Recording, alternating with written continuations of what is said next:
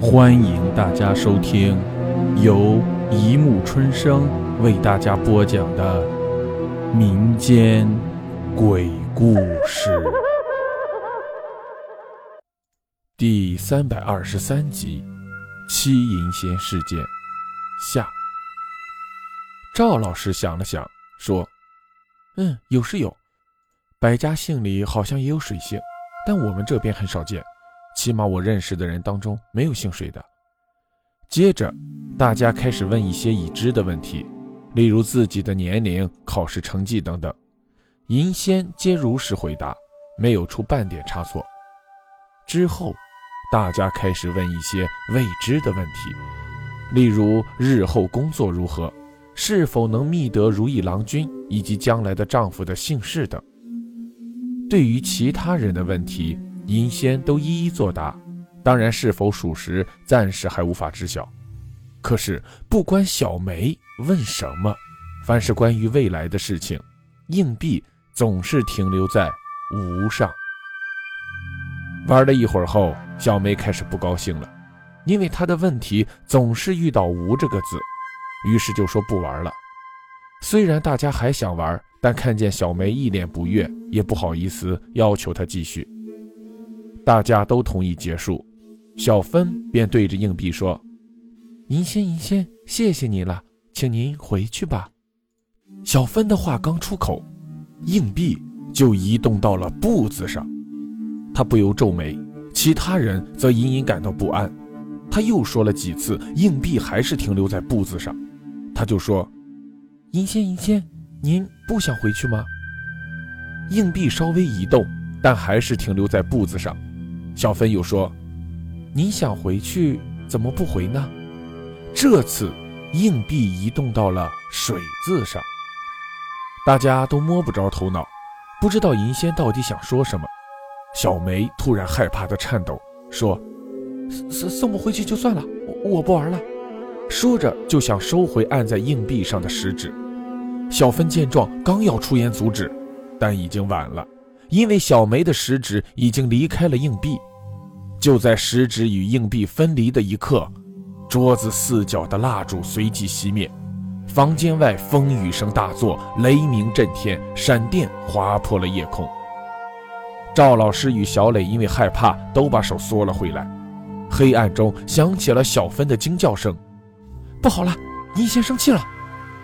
闪电的光线把房间照亮片刻，让大家看见小芬的食指仍按在硬币上。而硬币则正引领着他的食指在纸上疯狂乱转。小梅和小雷因为害怕，尖叫着冲出房间。赵老师也想冲出去，但身为老师，他不可能丢下自己的学生不管。于是他惊恐地叫小芬赶紧把手指抽回。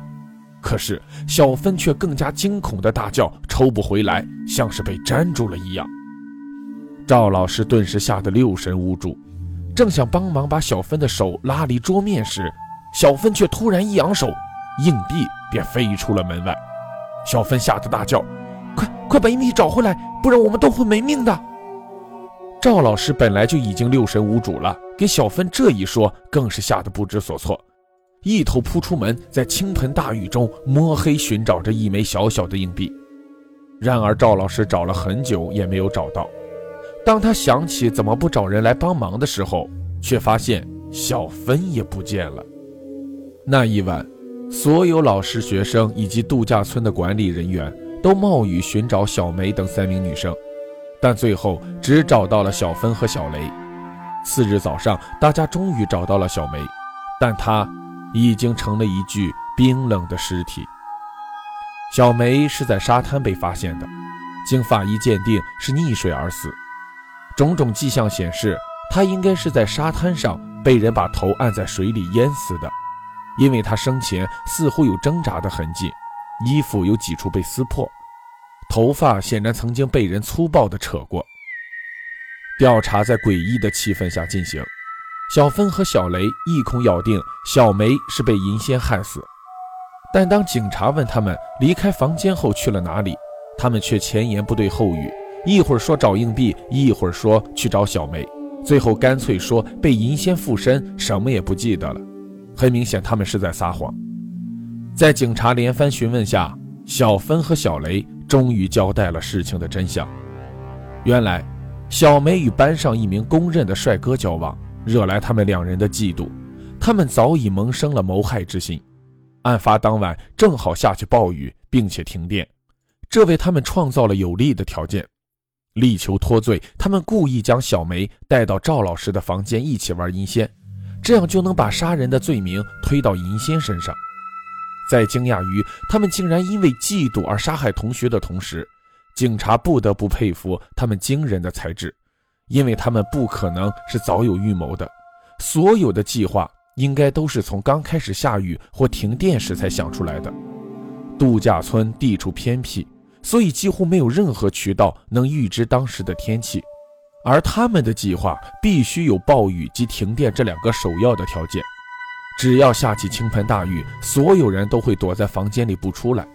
他们才有机会邀请小梅及赵老师玩阴仙，而在暴雨和停电的情况下，他们强行把小梅拉到沙滩时，才不容易被人发现。之后，他们在沙滩把小梅淹死，海水必定会把他们的衣服弄湿，而暴雨正好能把这一点掩盖。他们的计划几乎称得上完美，完全把调查的方向误导到虚构的银仙身上。如果警察不是拥有辨别谎言的能力，恐怕他们就成功脱罪了。好了，故事播讲完了，欢迎大家评论、转发、关注，谢谢收听。